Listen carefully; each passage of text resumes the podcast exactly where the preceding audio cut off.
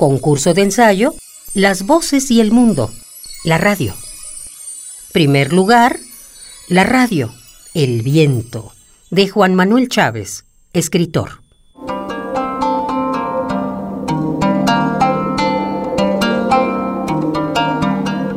Cuando hay cambios en la presión de la atmósfera, se producen corrientes de aire y estas corrientes, a su vez, generan una multiplicidad de efectos. Hay quienes experimentan frescura ante una corriente de aire, no faltan aquellos que sienten frío o desagrado. Sean disfrutables o no las corrientes, todos precisamos del aire y su movimiento.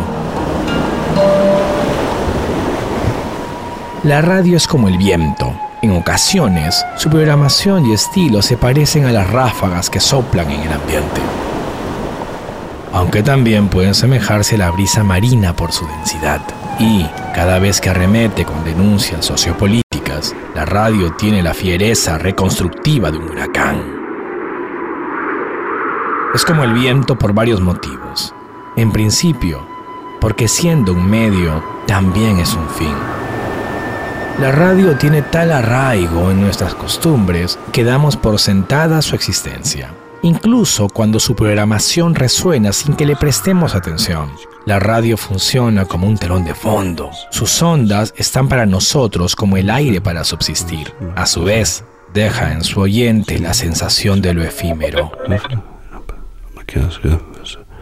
Lo que se dice en la radio, generalmente, se esfuma como el viento. Son palabras que pueden calar muy hondo, pero cuya expresión tiene la inmediatez y desenvoltura del oral. La radio está más cerca de la imperfección que de lo perfecto. Con ello, es más humana que la televisión, que depende de maquillajes literales y simbólicos, o la prensa, que depende de ese maravilloso disfraz de la comunicación que es la frase escrita.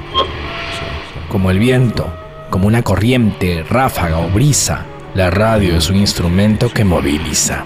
La radio no se limita a transmitir un mensaje, sino que el valor de este mensaje se filia al tono y modulación con que se brinda. A menudo, lo más bello del viento no es que corra, sino que arrastre hojas de otoño o aproxime fragancias que dejamos atrás.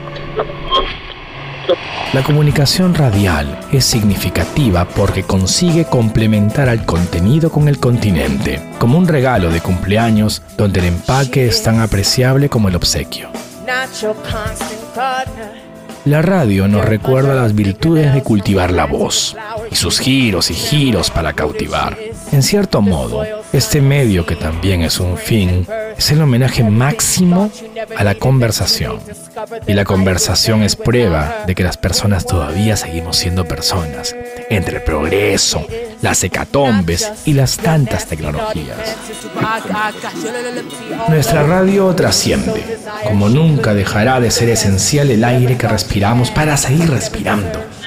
Television time tonight for the purpose of announcing that we today have concluded an agreement to end the war and bring peace with honor in Vietnam and in Southeast Asia.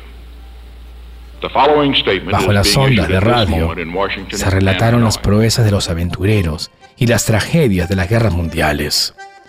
Hoy, en las punas de los Andes o en los territorios de las selvas centroamericanas, los sucesos del universo se siguen contando por radio. Pocos abuelos van a los estadios sin una radio en la mano, así escuchan lo que ven.